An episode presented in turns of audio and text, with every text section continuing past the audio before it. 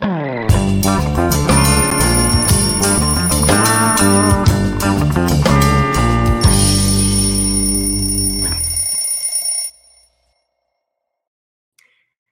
dia, bom dia. Sexta-feira, 30 de junho, e hoje é dia aqui no Expresso com a Manu, nosso programa diário de segunda a sexta, 7h30, no Ópera Mundi, transmitido também pelas redes Ninja, de entrevista. Todas as sextas, vocês sabem, eu converso com alguém bastante especial, tentando, tentando falar sobre os temas que passaram ou que passarão pelo programa. A entrevista dessa sexta é com uma pessoa que eu tô louca que vocês escutem, que é urbanista, ensaísta, ativista, autor desse livro, A Razão dos Centavos, eh, lançado pela Zara Editora, que eu já indiquei algumas vezes aqui, inclusive no programa de ontem, também indiquei, que é o Roberto Andrés, que vai ser feliz aqui no Expresso com a Manu, justamente no dia em que Bolsonaro se tornará inelegível. Bem-vindo, Roberto. Entra aqui no programa comigo.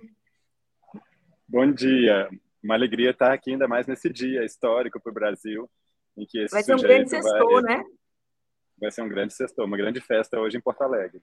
A gente vai sextar junto, eu ia dizer isso. Eu e o Roberto, a gente está amanhecendo juntos. O Roberto está no aeroporto de Belo Horizonte, vindo para Porto Alegre, porque hoje às sete da noite nós temos, junto com um querido amigo em comum, o deputado Matheus Gomes, que foi nosso entrevistado da semana passada, a gente tem uma, uma mesa, um debate lá no Memorial Luiz Carlos Prestes. Né? Então a gente vai passar a sexta, a sexta em contato. Vamos comemorar junto de noite. Maravilha. O Brasil vai comemorar hoje. O Brasil vai comemorar. Roberto, eu, eu li A Razão dos Centavos, né? Achei, fiquei assim muito impactada com a, uh, com a dinâmica da obra, sabe? Uh, muito mais do que um livro sobre 2013. Uh, e talvez aqui tenha a questão central do que eu quero conversar contigo. Ele é um livro sobre o Brasil dos últimos 20 anos, e sobre mudanças objetivas e subjetivas que o nosso país enfrentou.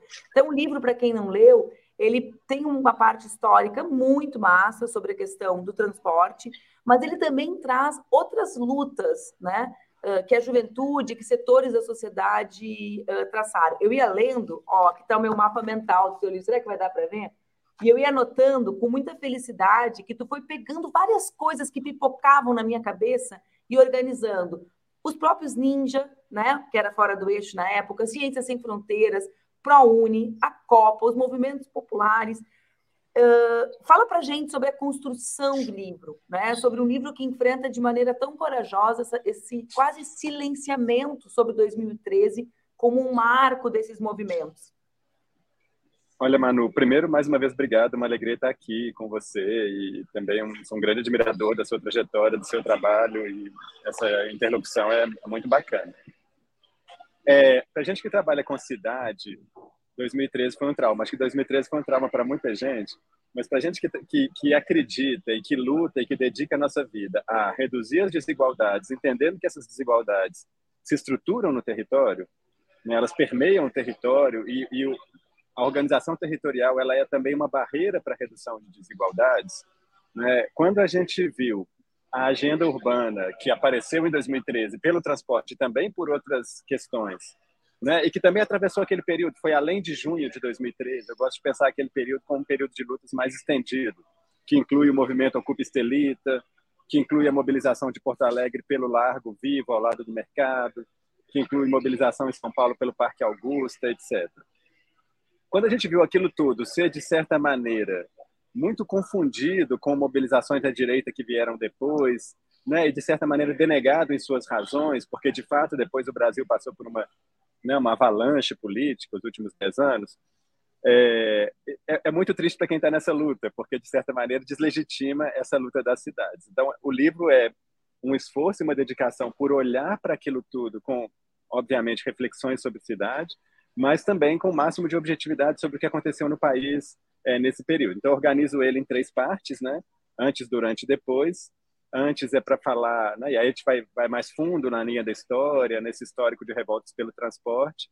Durante, para falar daquele período, que eu acho que é algo que você trouxe aqui já no início, quer dizer, é, que transformações a sociedade brasileira teve naquele período que fizeram com que ela mudasse também suas aspirações e isso aparecesse de uma forma nova para muitos setores. E depois para responder essa pergunta terrível que a gente tem, que é como a gente chegou até aqui, né? Como a gente chegou até o governo Bolsonaro e agora né, conseguimos sair dele, mas com uma extrema direita fortalecida no Brasil. Então essa é a estrutura. Uh, tem, um romance, né, que é um romance da, da, da última ganhadora do Nobel, a Annie Ernaux, que chama-se O Lugar, que quando eu li a primeira vez eu pirei, porque eu pensei, cara, isso tem a ver com o que aconteceu no Brasil em 2013, né? Embora ela fale sobre a França nos anos 40, porque ela fala do não lugar, né? De uma, de uma mudança, ela, ela acessou o estudo, o pai dela era um operário, as distâncias que foram construídas, uh, e sobre ela não conseguir mais ocupar lugar nenhum. Quando eu ia lendo o teu livro, apesar dele ser um livro muito objetivo, né? Ele é um livro que trata de elementos concretos da realidade.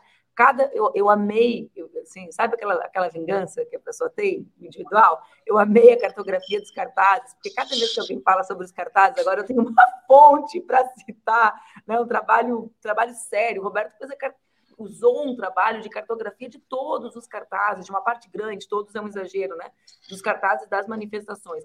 Mas a, a, a luta pelo acesso à cidade, né, que foi visualizada, visibilizada a partir do transporte, ela, ela é uma luta para ocupar um lugar, né? Ela é a luta uh, para acessar a cidade a partir do transporte, mas ela é reveladora de algo muito maior que isso, que também está uh, expresso nos rolezinhos e que também pode ser uh, visto, né, ou visibilizado em outras lutas do mesmo período, né, Roberto? Não é o transporte Sim. em si, é o transporte em si e o que ele representa como perspectiva de ocupar a cidade, de viver na mesma cidade, na, nas cidades tão desiguais brasileiras, né?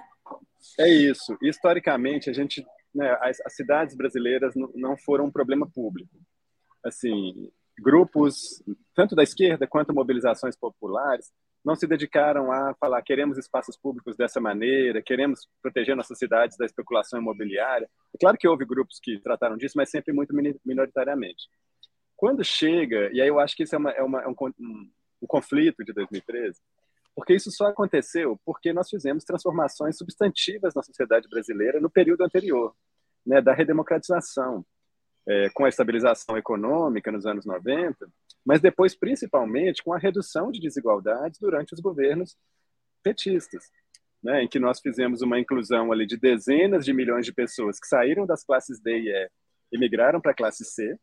Né, essas pessoas passaram a aspirar, né, a, a tirar do seu radar cotidiano as privações mais elementares, problema de fome, de, de, problemas básicos de saúde, essas coisas foram saindo do radar dessas pessoas. E seus filhos chegaram à vida adulta ali no final do primeiro, do segundo governo Lula, no início do governo Dilma, com uma perspectiva diferente das dos seus pais. Eles acessaram a universidade, muitos pela primeira vez na família. Eles acessavam a internet, que era uma coisa nova no país. Eles tinham acesso à cultura, o Ministério da Cultura, as secretarias de cultura, as secretarias municipais e estaduais desenvolviam muitos programas que eram novos, os pontos de cultura. Tudo isso foi elevando o patamar de aspirações, permitindo que as pessoas pensassem, desejassem outras coisas. E aí não é à toa que emerge ali, por volta de 2010, um conjunto de mobilizações pelo direito à cidade. Né, por direito a usar praças, por direito a proteger seu patrimônio histórico. Não quero que o Cais José Estelita seja demolido para dar lugar a torres de apartamentos. Não quero que o largo ao lado do Mercado Municipal de Porto Alegre vire um estacionamento. Não quero que ah, em São Paulo o bairro de Higienópolis proíba a construção de um metrô. Né? Todas essas lutas que eclodiram naquele período, é, muitos e muitos movimentos defendendo os moradores de, de regiões que iam ser removidas né, pela, por, por, por obras, intervenções ligadas a mega eventos internacionais. Então, toda essa, essa emergência de uma nova geração que coloca o direito à cidade como central na redução de desigualdades era novo e foi talvez mal compreendido, de certa maneira, mas é, eu gosto de usar, né, argumentar e desenvolver essa ideia de que isso é central para reduzir desigualdades. A pessoa ter uma seguir, né, tendo duas horas por dia num transporte precário, mesmo que o salário dela aumente, é um teto para a emancipação, né, desse grupo, dessa pessoa. Então, se no bairro dessa pessoa não tem uma praça, um parque, uma escola de qualidade, não tem saneamento, é um teto para a emancipação. Né? Então, acho que essa é uma agenda que segue, é, nós avançamos, ela, mas ela ainda segue com o desafio de colocarmos ela no nosso campo da esquerda como com a centralidade que ela tem na emancipação social. Eu quero seguir contigo o mesmo percurso do livro, nessa nossa conversa de 30 minutos, com a promessa dos 30 minutos, porque tu tem que embarcar para nos encontrar para o debate ao vivo. Uh, quando, quando a gente fala de acesso à cidade, tem um outro elemento muito interessante no livro, que é essa perspectiva uh, de uma cidade que não interessa às elites, porque as elites se muraram, ou seja, foram para os seus condomínios, cada vez mais crescentes.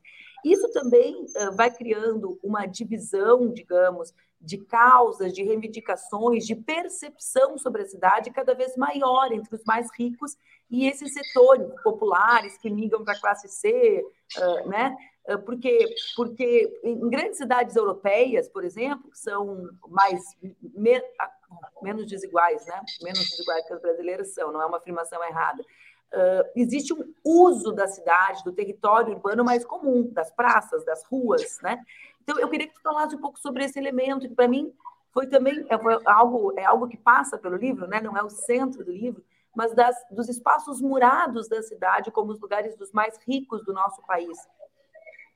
É, a gente no Brasil sempre teve uma segregação social é, intensa, mas ela nunca aconteceu né, sobre um plano geométrico. Ela acontece sobre cidades concretas que intensificam essa desigualdade. Então, a elite brasileira, entre os anos 40 e 80, expulsou né, os pobres das regiões centrais. Foi o, o período em que a população urbana no Brasil cresceu em oito vezes, uma coisa avassaladora, com base na precariedade, formando essas periferias precárias em que a maioria foi morar. Quando, lá pelos anos 80, a elite começa a ver que os próprios centros urbanos foram ficando degradados pelo excesso de automóveis, poluição ambiental, uma violência que crescia, essa elite então abandona os centros do qual, dos quais ela havia expulsado os pobres, né? E vai morar nos condomínios. Eu, eu uso a imagem de que isso é uma, um movimento na contramão da redemocratização. Quer dizer, gente, politicamente nós tivemos 40 anos ou 35 anos aí de avanço da redemocratização. É, mas na perspectiva da vida, democracia como vida cotidiana, nós fizemos um movimento contrário, né? Ao produzir essa imensidão de condomínios que são ilhas de privilégio legal, né? Dentro dele não opera as mesmas leis que opera do lado de fora. Crianças dirigem impunemente, a polícia não faz a ronda como faz do lado de fora. Quer dizer, você não tem a mesma, o mesmo estatuto legal e que são é, lacunas na esfera pública, porque o pressuposto da democracia é que todos convivem nos espaços públicos. Né? Esses espaços são espaços de conflito, de mediação, de disputa e também de convivência da vida cotidiana. E de repente tem umas áreas da cidade que só alguns podem entrar. Né? é, essa, esse, esse movimento não foi feito só nos condomínios. É um movimento privatista da elite brasileira, que foi muito intenso nesses últimos 30 anos. Né? Você foi para o condomínio, para o shopping center, para o clube particular, para a saúde, para a segurança particular, para a saúde particular, para a educação privada, tudo isso usando o automóvel, que é um meio de transporte particular. E, de certa maneira, a gente naturalizou esse modelo. E quando essa ascensão ocorreu há 10 anos atrás, há 15 anos atrás, de, de, de pessoas que saíram da pobreza extrema e foram para os estratos intermediários, era como se eles pudessem acessar esse modelo. Mas não podiam. Assim, com a renda da classe C no Brasil, você não acessa esse modelo, esse, esse padrão de vida da elite. Esse foi um conflito daquele período. Essas, por que, que essas pessoas pediam educação padrão FIFA, saúde, transporte? Porque justamente esse pacote de estado de bem-estar social que seria necessário para uma ascensão é, né, sustentável não era entregue. E o modelo da elite não cabia né, para esses grupos. Então, esse foi um desencaixe ali daquele período.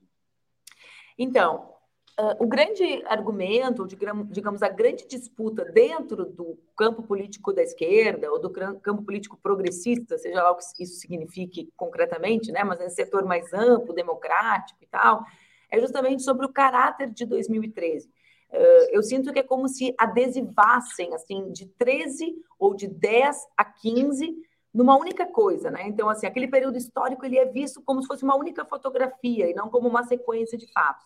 E que atribui a 2013, uh, alguns chamam de o ovo da serpente, outros defendem o método, dizem, ah, aquele foi o grande momento da guerra híbrida, trabalhando com esse conceito de uma maneira meio mecanicista às vezes, né? Mas, enfim, uh, em síntese, alguns atribuem a 2013 a possibilidade da extrema-direita ter se organizado no Brasil. No livro, tu também percorre isso a partir de, do elemento, por exemplo, dos cartazes, que eu já mencionei, mas também das possibilidades de, de como a extrema-direita participava ali dos momentos posteriores. Você pode falar isso um pouco para a gente? Posso, claro. É primeiro que essa tese no Brasil ela, ela, é uma jabuticaba, só existe no Brasil, porque o ciclo que 2013 fez parte é o ciclo de 2011, que incluiu o Occupy Wall Street, o 15M, né, protestos no Chile, etc. É, depois, na segunda metade da década, todos esses países viram a, o crescimento da extrema-direita.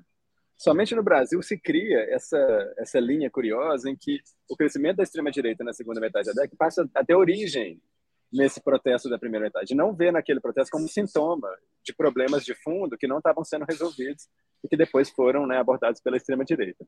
Mas eu, eu, sinto que a gente achatou a memória de 2013 e o objetivo de fazer esses, esse banco de dados dos cartazes era quando eu sentia essa memória sendo achatada. Eu começava a duvidar de mim mesmo. Falei, será que o que eu lembro eu vivi mesmo ou o que as pessoas estão falando é que aconteceu? Né? Porque cada vez mais gente falando que era um, uma, uma, uma, agenda, um ciclo de protestos de direita.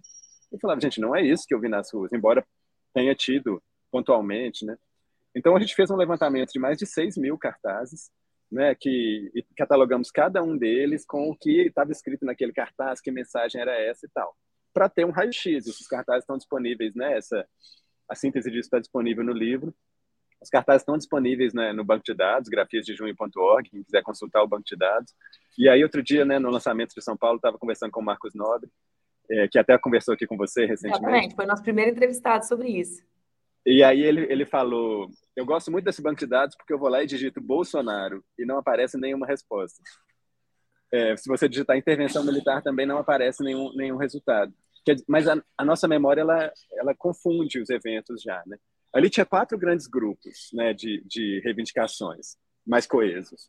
A agenda de mobilidade foi a maior em número de cartazes. Depois vem a questão de rejeição à Copa do Mundo, da Copa eu abro mão, problema com, com os gastos nos estádios é, e com as remoções, com a higienização, etc.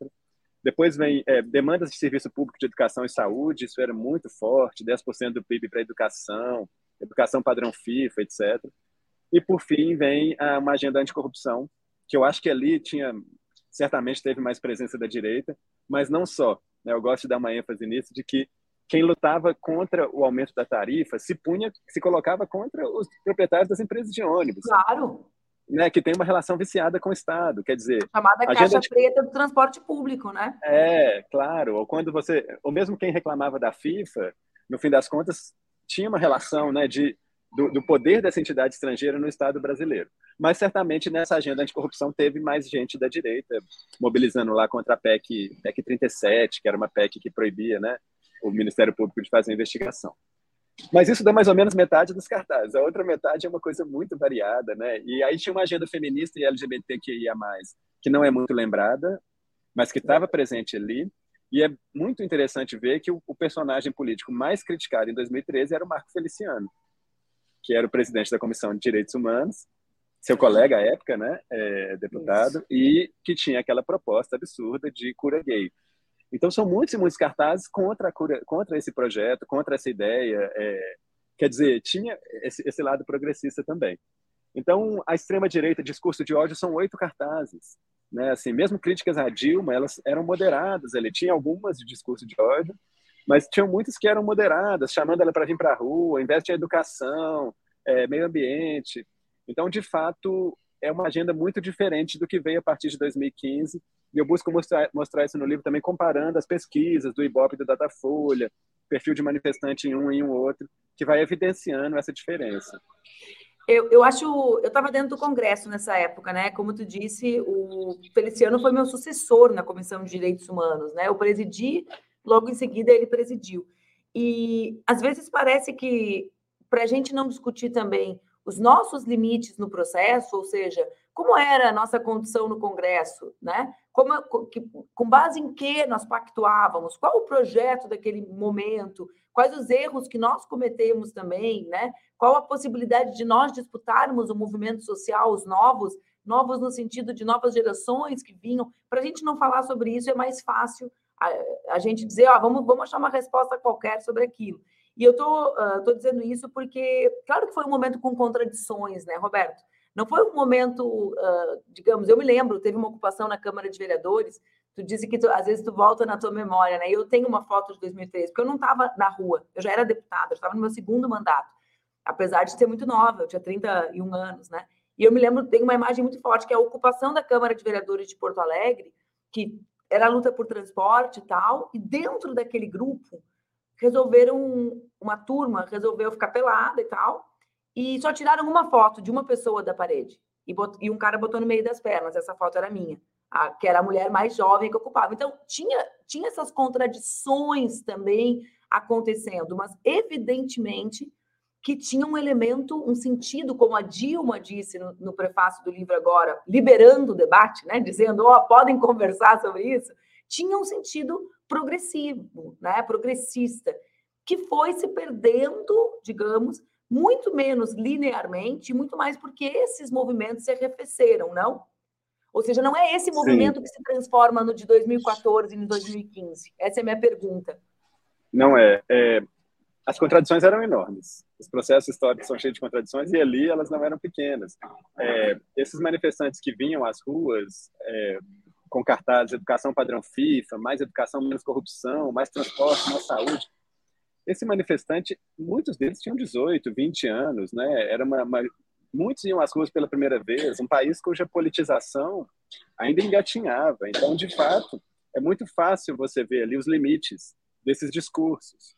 A gente poderia discursar né, horas por esses sobre esses limites, e eles eram realmente evidentes. Mas isso não quer dizer jogar fora tudo, né, tudo aquilo, que eram manifestantes sob disputa. Eles não estavam no campo da extrema-direita, em sua maioria, e tinha um sentido progressista no, no desejo deles. Se nós não conseguirmos né, é, tratar bem isso do campo da perspectiva política, é uma outra questão. Agora, ali acaba, né, eu, eu falo que junho né, tinha duas linhas de fuga, a linha de fuga das ruas e a linha de fuga da política institucional, né, de atores políticos que poderiam canalizar aquilo. E a linha de fuga das ruas foi fortemente reprimida. Né, a ocupação da Câmara Municipal de Porto Alegre em, em julho ela foi uma de 30 ocupações que aconteceram no Brasil, BH, São Luís, Vitória, Rio de Janeiro, Recife. Né? Ah, depois teve greve de professor no Rio de Janeiro, rolezinhos, greve de garis. É, ocupação é, das mobil... escolas. Ocupação das escolas, isso já é um pouco depois, 2015. É, mas eu digo... Mas ainda em 2013, assim, você não tem mobilizações de direita até a eleição de 2014, e você tem uma série de mobilizações de esquerda. Como é possível dizer que junho terminou à direita, né? É, é muito curioso isso, assim, porque passa um ano e meio sem mobilizações de direita, aqueles atores não conseguiram, não fizeram nada de expressivo, mas a esquerda teve. Agora, isso a esquerda foi muito reprimido. Quando chega a Copa do Mundo, né, o Matheus, nosso amigo aí, a polícia entrou na casa dele, né, você teve isso com muita gente. Quando o chega Lucas, a Copa do Mundo... o Matheus e o Lucas, que trabalhava comigo, inclusive. Sim. Quando chega a Copa do Mundo, essa mobilização à esquerda ela foi reprimida e cria-se um vácuo das ruas. Esse vácuo vai ser ocupado depois pelo MBL, depois do segundo turno, né, a partir de uma de outra agenda e outro público, né, que estava ali é, acessando aquele, aqueles manifestações. Então essa diferença, se a gente olha para esse período entre as duas coisas, a gente começa a ver como esse processo se deu. É, tanto que os analistas que achatam os dois os dois eventos, eles, eles fingem que não existiu esse período. Parece que depois de junho veio o impeachment da Dilma. Então, o Alexandre fala aqui sobre essa questão do Brasil estar tá se tornando uma república conservadora, né? E, e aí, o teu livro ele tem isso, né? O pessoal está perguntando o nome do livro. Ontem já está tá na internet, está aqui nas redes do Ópera, está nas minhas redes, já está várias vezes nas minhas redes também. Vou começar a pedir para Zahar uh, direito autoral de propaganda, Roberto. Ó, porque eu fico, quando eu gosto de um livro, eu fico assim meio neurótica, todo mundo tem que ler, sabe? Tá aqui, é a razão de centavos, gente. A edição é linda, mas o livro ele é dividido em três partes, como tu disseste, essa questão histórica que é muito massa, muito legal de vocês, quem não conhece a luta pelo transporte, entendendo o papel disso na história, na Constituição do Estado Nacional Brasileiro, ou seja, essa é uma contradição que está sendo sufocada há mais de um século, não é algo que começou em 2013. Tem essa parte de 13, mas também tem, quer dizer, como a gente chegou uh, até aqui e como a nova direita ocupa esse vazio, que é um pouco do que você estava falando agora. Como, uh, quais são os, uh, na, na, tua visão, o, quais são os principais equívocos que nós cometemos no processo para que a nova direita ou as novas direitas ocupassem esse vazio e como imaginar que a gente possa utilizar no sentido positivo, né? A, criatividade de junho ou as lições de junho para que a gente não cometa os mesmos erros nesse novo momento tão frágil que a gente conseguiu reestabelecer no Brasil?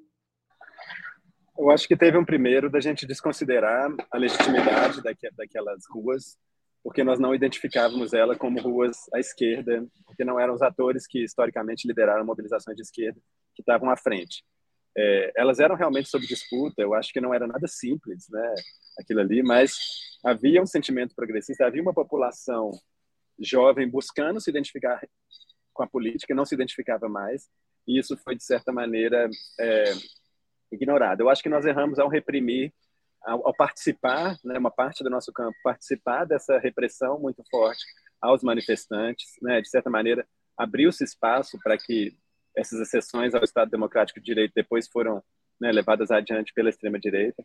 E eu queria tocar num tema, é, inclusive, delicado, que é, é gostar, gostássemos ou não, quem capturou politicamente aquela energia de junho foi a Marina Silva.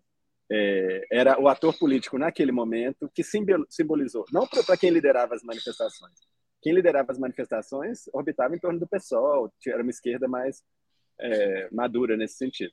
Agora, a, aquela multidão que foi às ruas, né, a gente via na pesquisa da Datafolha, quem cresceu politicamente foi a Marina Silva, e, de certa maneira, talvez fosse um, um recado de um sentimento de renovação que não passava para o outro campo.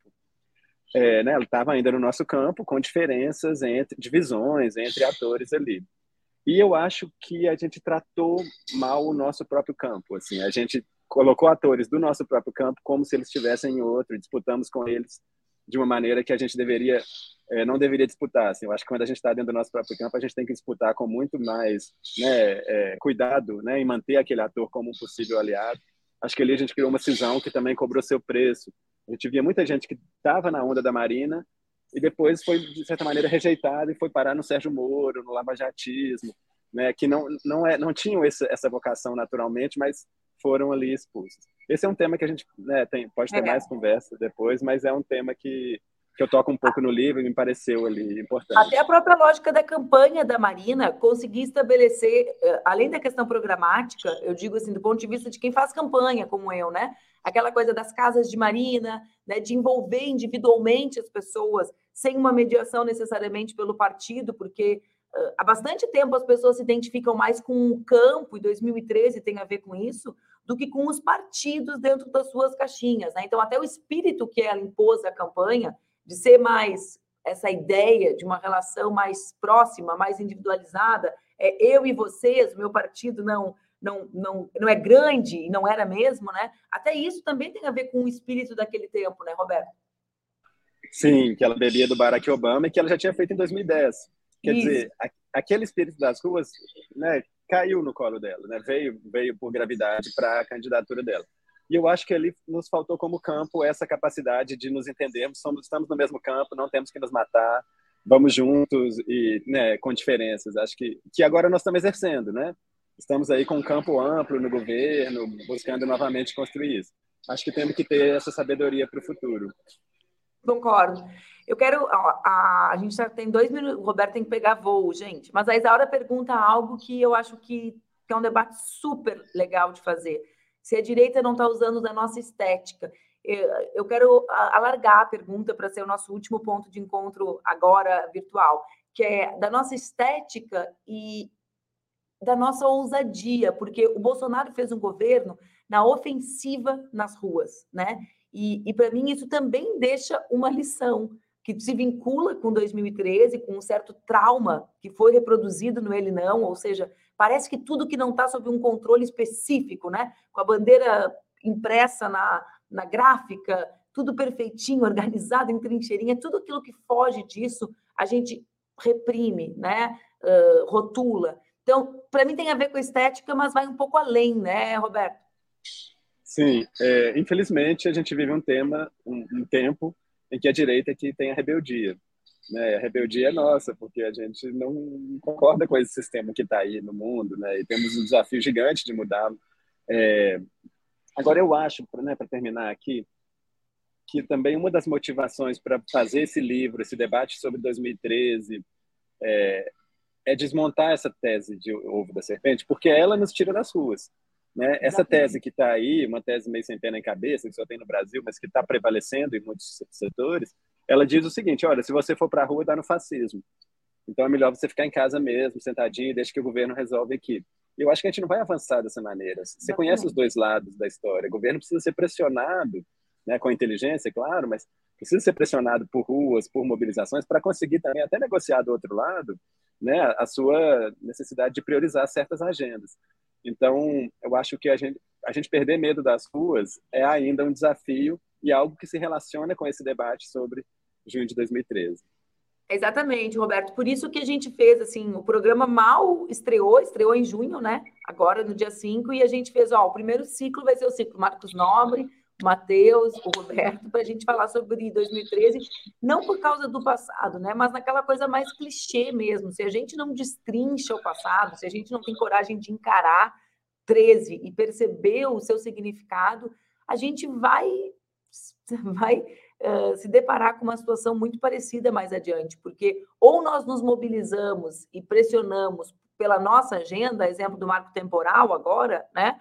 Ou nós lidaremos com a outra agenda.